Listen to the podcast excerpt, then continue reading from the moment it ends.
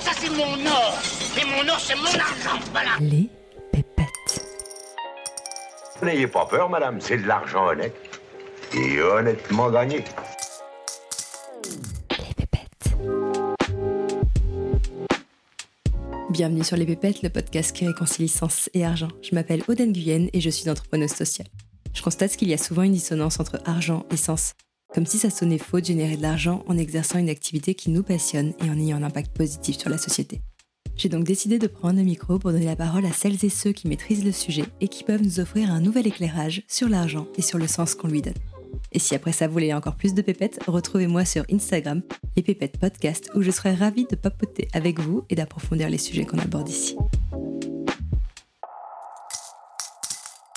Une vraie expérience qui m'a vraiment, je pense, fait grandir euh, vitesse grand V, ça a été évidemment mon voyage humanitaire en Inde que j'ai fait quand euh, j'avais 18 ans et où là je me suis retrouvée euh, pendant deux mois dans les bidonvilles à Jaipur à vivre avec des enfants qui n'ont pas tous nos privilèges et qui du coup se concentrent sur des richesses autres que celles matérielles qu'on nous vend en Occident. Et ça m'a fait prendre un recul immense sur ce qu'on nous vendait en fait à l'école de ce bonheur papier euh, sur mesure que tu fais grandir à mesure que tes notes augmentent et que ton CV s'allonge.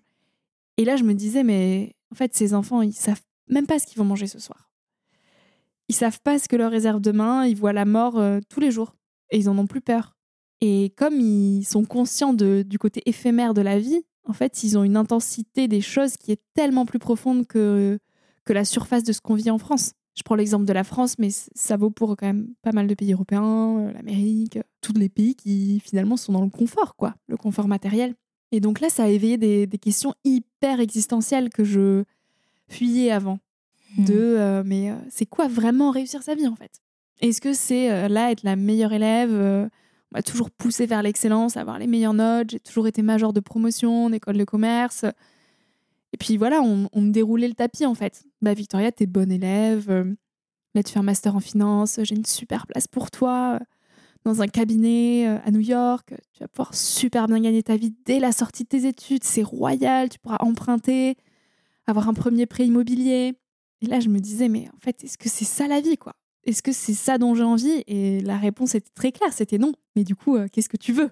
Et mmh. là, euh, c'est hyper inconfortable de faire face à cette question. Et j'ai compris qu'on était nombreux à, fuir cette question toute notre vie, parce que ça demande tellement de courage, en fait, de se confronter au regard des autres et de d'avancer vers ces rêves qui sont flous, qui apportent aucune sécurité, que mmh, ouais, il faut aller chercher beaucoup de force en soi. Et je pense que l'Inde m'a apporté cette force. En tout cas, m'a fait comprendre que c'était possible de vivre autrement. Et j'ai compris ce au pire quoi?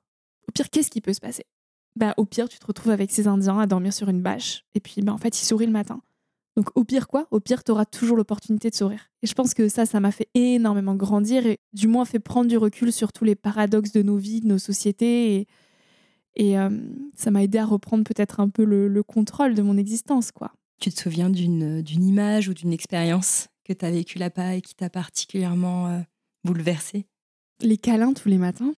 En fait, quand j'arrivais dans ce bidonville et que les enfants euh, me sautaient dessus avec un sourire, mais tellement sincère, quoi. C'était pas, il y avait aucune fioriture, ils faisaient pas semblant. C'était pas un câlin pour montrer, euh, pour le prendre en photo et pour l'afficher sur Instagram qu'on a fait un câlin.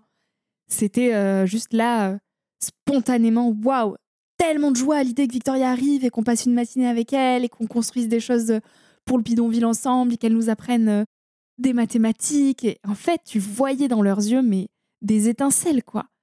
Et moi, c'est ces regards-là qui m'ont marqué. Je pense que c'est ces regards-là qui m'ont suivi, qui me suivent encore aujourd'hui et qui font que je, je tisse tous ces projets. Parce qu'il y avait tellement d'humanité, d'espoir, de, de vie dans ces yeux-là que je me suis dit, mais oh, waouh! En fait, c'est ces yeux que je veux retrouver en France. Et ça m'a choqué de voir autant de visages éteints quand je suis arrivée euh, à Paris pour mon escale. Et je me suis dit, mais, mais à quel moment on s'est planté en fait?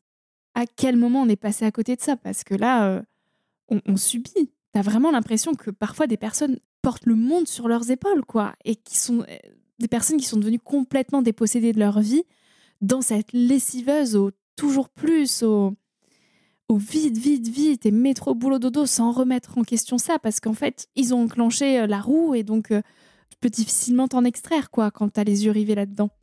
Et je, je peux pas critiquer ces gens-là parce que je ressens de la peine plus pour eux, en fait. Tu vois, c'est malgré nous, je pense, qu'on tombe dans cette lessiveuse. Et si on n'a pas eu cette chance que j'ai eue de vivre des expériences assez transformatrices qui me fassent remettre en question, si on n'a pas eu la chance de trouver en soi la force intérieure pour justement avancer à contre-courant, et ben forcément on est victime d'un monde qui nous dépasse. Et donc je ressens pas, je, je peux pas critiquer les gens qui aujourd'hui euh, sont livides. J'ai au contraire envie de les aider, tu vois, de les éveiller, de, de, rallumer cette étincelle en eux pour qu'ils trouvent la force nécessaire pour reprendre le contrôle et le dessus sur euh, toute cette société qui nous enferme, qui nous emprisonne. Et donc ouais, je pense que ces regards d'Indiens, c'est finalement euh, ce qui m'a poussé à, à réveiller le monde et donc à mener tous les projets que je mène aujourd'hui, quoi.